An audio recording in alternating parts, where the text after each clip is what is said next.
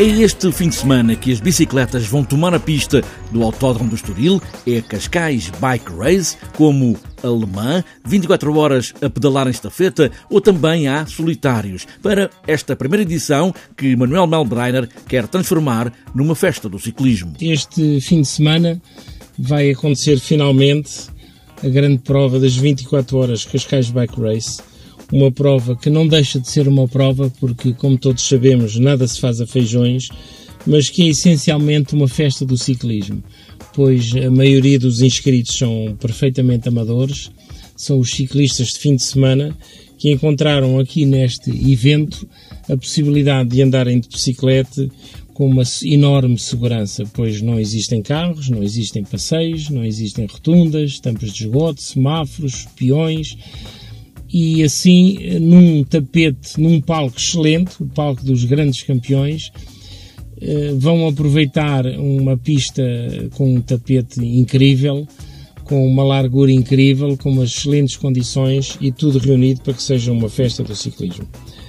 E também um bocadinho a exemplo do, do, da inspiração desta prova, que são as 24 horas de Le Mans, eh, criámos uma zona de animação, no fundo, no paddock, para que todos aqueles que acompanham os, os participantes possam se entreter e divertir. Vai ter animação no sábado para crianças, iniciativas de bicicleta, vai ter aulas de ginástica para os mais afoitos, vai ter um concerto de música revival ao fim do dia e além do, do, habitual street food para estarmos todos entretidos em amena cavaqueira. Manuel Melbreiner, que tem sido a voz desta ideia de levar as bicicletas à pista de automóveis, com a mesma ideia da prova de Le Mans, é este sábado e domingo, 8 e 9, mais de duas centenas de ciclistas vão encher a pista do Autódromo do Estoril, 24 horas a pedalar no Cascais Bike Race.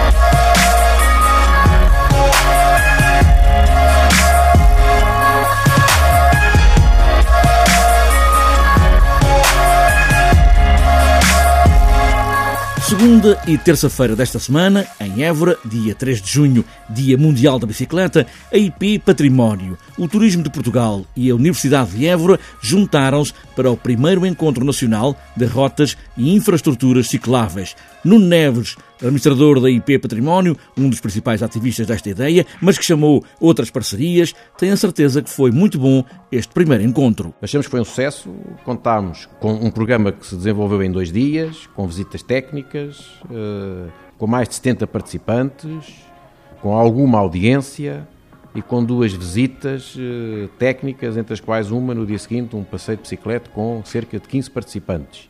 Ainda fomos à, à, à estação de Mora visitar um exemplo de uma recuperação de uma antiga estação e do aproveitamento do edificado e, do, e da construção do mecopista nessa estação. Portanto, achamos que, que sim, que foi um, foi um sucesso, correu bem, eh, é uma questão agora de vermos se podemos repetir ou não, e achamos que sim, pode, que podemos vir a repetir e ver eh, qual a utilidade que podemos retirar deste tipo de encontros e o levantar a questão, levantar os problemas, ver soluções e que passos podemos dar no sentido de projetar e de fomentar a utilização destas infraestruturas, não só as nossas ferroviárias, como, eh, como outras ao longo do país, para, para a utilização de, para quer pedestre, quer eh, de bicicleta. Para concretizar este primeiro encontro, Filipe Beja, da IP Património, de onde partiu a ideia, traz agora aqui, numa pedalada, o balanço de dois dias de conversa, discussões, perguntas e apresentações e também, como já ouvimos, viagens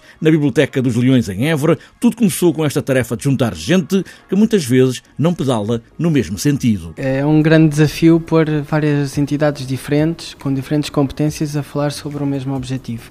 E de facto, isso com a bicicleta também se passa.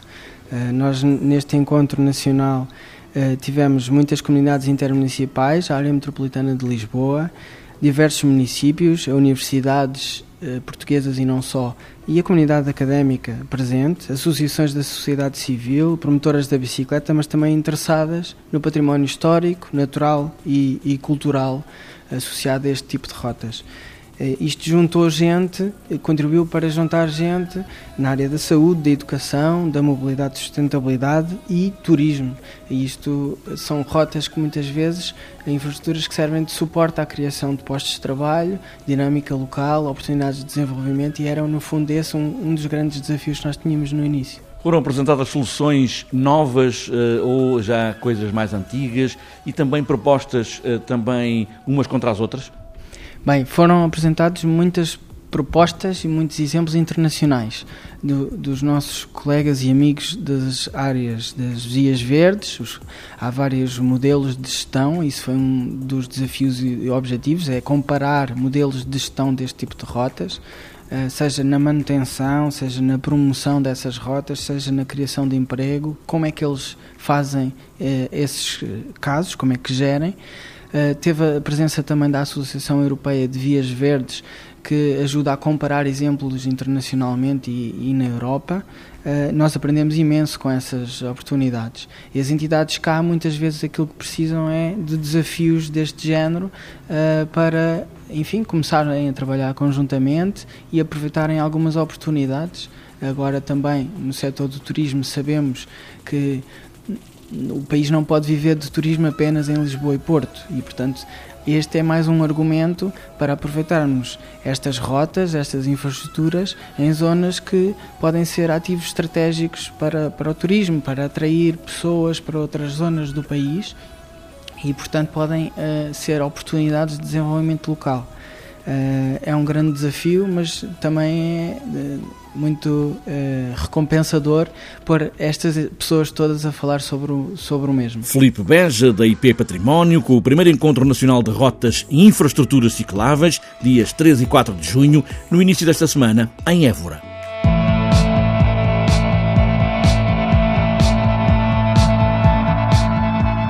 Ainda no início desta semana, o World Cycling Forum reuniu os principais agentes internacionais da indústria e serviços ligados às duas rodas. Foi em Roterdão, na Holanda, e a Bimota, a associação que reúne os construtores de bicicletas, esteve lá a representar o setor português. Também para promover o Portugal Bike Value, projeto cofinanciado pelo Portugal 2020. Gil Nadais é o secretário-geral e fala nesse lugar do mundo onde é preciso estar para não perder o que está a fazer e também a pensar. É tudo para o desporto em geral, mas aqui com especial atenção para as bicicletas. O World Cycling Forum é um dos maiores acontecimentos mundiais em termos dos equipamentos para desporto genericamente e, eh, no caso concreto, na vertente das duas rodas em especial. E por isso a Abimota não poderia deixar de estar e o Portugal Bike Value também porque eh, se se discutem os grandes problemas, eh, nós temos de acompanhar as tendências, temos de saber para onde é que vão e, como tal, faz todo o sentido estarmos para podermos transmitir aos nossos associados quais são as, as alterações, se é aquelas que aparecem aqui, para lhes poder transmitir e apresentar, portanto, para eles se prepararem para o futuro que aí vem.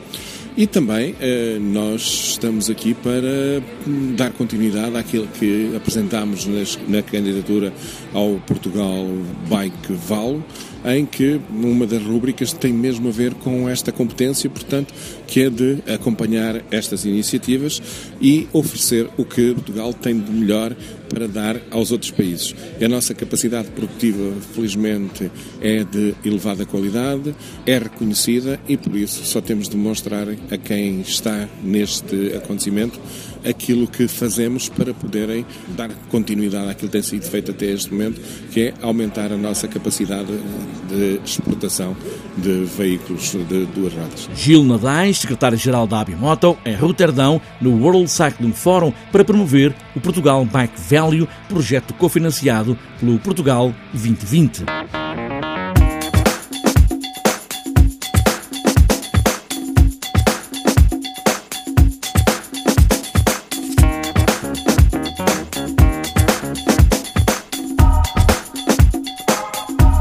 Antes de fechar esta edição do TSF Bikes, falta ainda olharmos a agenda para estes dias. O fim de semana vai estar na estrada e vai ficar marcado com as decisões do Grande Prémio Jornal de Notícias, que vai rolar até este domingo.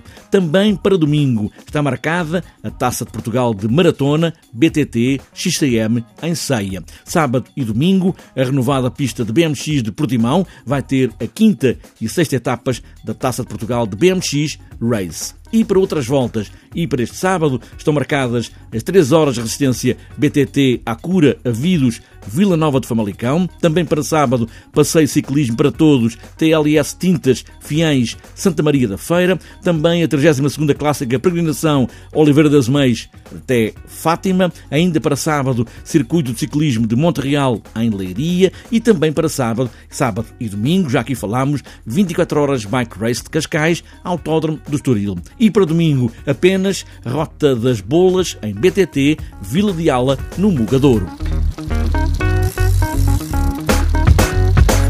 Está fechada esta edição do TSF Bikes em qualquer altura do ano, com o vento na cara ou com o sol e um sorriso no passeio, o que importa é pedalar. Pedalar sempre até ao fim do mundo e boas voltas.